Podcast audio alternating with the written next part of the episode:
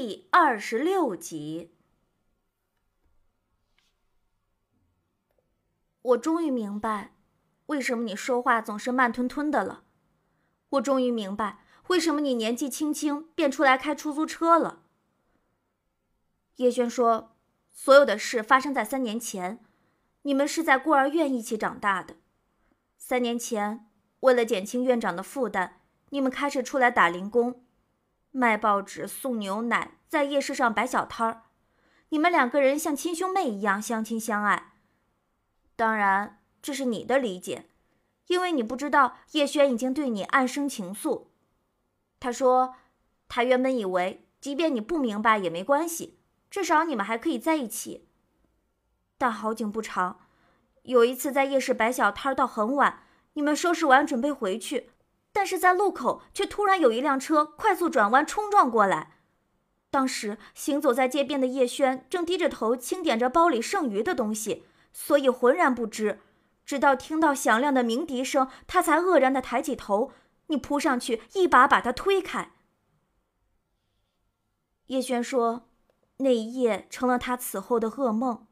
他只要一闭眼，脑海里就会浮现出你倒在血泊中的场景。”因为是午夜，那条路又比较偏僻，所以鲜少有人走。那辆肇事车一瞬间就消失得无影无踪。没有防范意识的你，甚至连车牌号都没看清。他艰难的叫人，最后是路过的一辆出租车把你送进了医院。高额的手术费让他望而却步，他只能哭着打电话向院长求救。最后，你昏迷了一周才醒来。命保住了，可是智力却停留在了十四岁。医生说，要想彻底康复，恐怕得去北京做个大手术，手术费大概要二十万。之后，为了还孤儿院的那笔钱，以及为你赚取高额的手术费，他便浓妆艳抹的混迹于酒吧、KTV 包厢里。你依旧辗转着打一些零工，后来闲暇时听院长的话，去考了个驾照。因为你平时说话做事与正常人无异，所以成了一名出租车司机。叶轩说，他一直告诉你，他在酒吧的工作就是把啤酒卖给人家。虽然你潜意识里很不喜欢那样的地方，但是也没话可说。直到我给你看那些照片儿，那时的我浑身戾气，不怕天不怕地，却在听了叶轩的一席话后。为被私心侵占的自己感到愧疚，甚至羞耻。郑玉喜说：“我的钱不是大风刮来的，我不会丢钱去救一个弱智的人。更何况……”郑玉喜顿了顿，就算他康复了，难保你不会因为他让我做更多的事。我不可思议的看着他，他真不愧是商人。就连亲生女儿求他的事情，他也如此盘算计划。郑玉喜叹了一口气说：“唉，楚楚，不要怪爸爸，任何父母都不会拿出这笔钱的。如果你有个什么事，别说二十万，就是两百万、两千万，我倾家荡产、砸锅卖铁都不会不管你。”我捂着耳朵，不听不听。郑玉喜，你不愿意，我就去找别人。我说了这话就要跑，却被郑玉喜拉住。他厉声说：“你现在立刻给我回学校，以后我会找人看紧你。我花钱送你去念书，不是让你出来玩的。”我很久没有看到丁丁和叶轩了，因为郑玉喜叮嘱老师看紧我，我没有机会再逃出去。我开始每日每夜给丁丁打电话。丁丁说：“叶轩的头快好了，叶轩的头拆线了。”叶轩要去上班了，但是他换了工作，在酒店的前台当收银员。林洛诗说：“从没见我给哪个男生打电话这么殷勤过，我也从未发现，把一个人放在心上的感觉是这么奇妙。所以，除了给你打电话，我每天还给郑玉玺打电话。从开始的软磨硬泡，到最后的威胁，我说，不给我这笔钱，你会后悔的。”郑玉玺却并不搭理我，他坚信我遗传了他坚毅的基因，哪怕活到无路可退都不会自杀。所以，他任我折腾。他说：“楚楚，你就是杀个人，我都能拿钱为你摆平，但是我不会把钱花在一个对我来说无关紧要的人身上。”郑玉喜的话像警钟一样敲醒了我。他说：“他只担心我的安危，他只会为我花光所有的钱。”那天下午，一个胆大包天的计划在我的头脑里酝酿出来。我连林洛师都没有告诉，趁着吃饭的时候翻墙跑出学校，然后找了个以前在网上认识的小混混，我约他见面，并让他喊了几个朋友。那天我没有回学校，而是去了网吧上网。然后他们几个人东奔西走，去办卡，去找车，去找声音处理器，因为我准备策划一桩绑架案，人质是我，目标是郑玉喜。晚上七点，我和他们在大排档吃完饭，料定我不在学校的消息已经传到了郑玉喜那里，然后我们一起开车到郊外的某个废弃工厂。小混混说：“那里鬼都不会去。”果然，刚到工厂准备好，我的手机上就显示郑玉喜打来了电话。小混混熟练地操作着声音处理器，在电话里对郑玉喜说：“你女儿现在在我手上，要想换她回去，一个小时内打五十万到这个账号，不然……”打完电话后，他们开始跟我有说有笑。我吃着他们买给我的零食，说：“钱一到账，你们拿走十万，剩下的四十万转我卡上。”小混混嬉笑着表示同意。但是半个小时后，小混混刷新网银却没有任何动静。小混混的脸冷了下来。我一把拍在他头上说：“你是不是把卡号给错了？”小混混说：“不可能。”我说：“再等等。”三十五分钟过去了，依旧空白。四十分钟过去了，我变了脸色。小混混的几个朋友也开始抱怨了。四十五分钟过去了，只听到破旧的厂门发出“砰”的一声巨响，外边光亮一片。一个我熟悉的声音大声喊着：“楚楚，楚楚！”我惊讶极了。冲出门，竟然看到你惊慌的脸。你看到我时，开心的扑了上来，说：“太好了，你没事。”转眼看到我身后的那些小混混，你立刻气愤地捡起身边废弃的铁棍，说：“你们这群坏人，欺负楚楚！”在我看到你的那一瞬间，我就明白了，这次绑架失败了。我还没来得及跟小混混有所交代，还没来得及跟你解释。你举着铁棍便朝他们扑过去，我没料到小混混找了几个朋友，都是社会中人，他们游手好闲，心狠手辣。你还没扑到他们身边，他们便先举着凳子朝你的头砸去。我失声尖叫：“丁丁！”很久之后，那个夜晚成了我此生不敢回望的时刻。每次只要一想起来，我的心口就会疼痛至极。这种疼痛。不再是一支烟就可以麻痹的，抓心挠肺，不眠不休。那晚，你举着铁棍被砸倒在地，然后那几个人又扑上来对你拳打脚踢，小混混瞬间像是变了另外一个人一样，满口脏话：“让你他妈的破坏我的好事，让你他妈的破坏我的好事！”我扑上去阻挡，却被他一脚踢开。我声嘶力竭的喊。你们不要动丁丁！我告诉你们，我会让你们付出代价的。今年之后，我看到一个问题：你最无能为力的事情是什么？那时，我愣了愣，半天之后，泪如雨下。因为我最无能为力的事情是眼睁睁的看着自己喜欢的男孩被一群人打得血肉模糊，使出全身力气都阻止不了。最该死的是，那群人还是我找来的。小混混和他的几个朋友泄愤似的打完你后，便要开车离开。我抱着小混混的腿求他送我们去医院。小混混一脚踢开我，红着眼睛说：“滚开！还指望能从你身上榨点油水？现在这样，都是你那小鸡的爹害的。”他们离开后，我哭天抢地，后悔如潮水一样淹没了我。我跑到厂门口，撕心裂肺的叫：“出租车，出租车！”可是，真如小混混说的那般，这个地方鬼都不会来。我看着你开来的出租车，最后咬咬牙跑进厂里，把你放在肩上，艰难的搬到车里，然后自己坐上驾驶座。我以为开车很容易，不过是转动方向盘，因为我看你看郑玉喜开车都是那么轻而易举，所以我不顾一切的开始转动方向盘。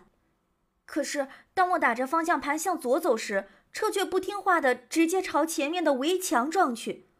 砰的一声，我眼前一黑。在意识尚未模糊之前，我听到了周围警车的鸣笛声，还有郑玉喜声音焦急的喊：“楚楚，楚楚！”我想微笑，因为我想起你来找我时，一定和他的表情一样，焦灼难安。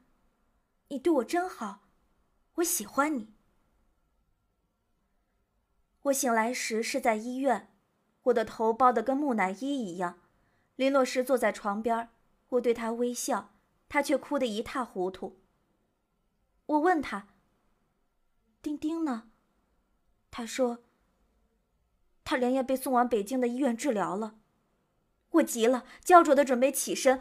为什么送去北京？丁丁受的伤很严重吗？林洛施扑上来摁住我：“你不要动，不严重，不严重，是你爸爸决定拿钱给他做手术。”所以才转到北京的医院去的。我听了这话后，便安心的躺下，苦笑时扯到了受伤的嘴角，觉得有点痛。这算不算因祸得福？不管是以什么方法，至少郑玉喜同意了给你做手术。后来的我常常想，我后不后悔当初那样做？因为我打你的电话每天都是关机。而只有林洛施断断续续的给我带来你的消息，因为陪伴在你身边的人叶轩，他不想联系我。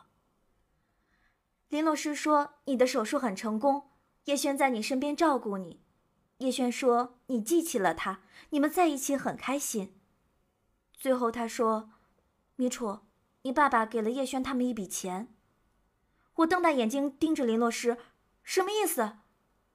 林洛诗表情悲伤，顿了顿，告诉我说：“因为他想让他们在别的地方好好生活，不要再打扰你。”那丁丁同意了吗？我死死的盯着他的脸，他关切的看了我一眼，最后还是点了点头。我无力的倒在床上。丁丁，我真为你感到开心，你的病好了。也可以在新的地方继续你青梅竹马的恋情了。其实，叶轩他挺好的，他为你付出了很多，你们站在一起也很般配。可是，不知道为什么，这样想着我又特别特别的难过。你没有追过我，也没有在离开时用言语伤害过我，你和我遇到的男孩都不一样。但在这一刻，我反倒希望你和他们一样。那样，我至少可以拥有一场你的爱恋，即使短暂，但也算拥有过。至少，我不会再想起你时，泪流满面。我真的再也没有见过你，在这个城市。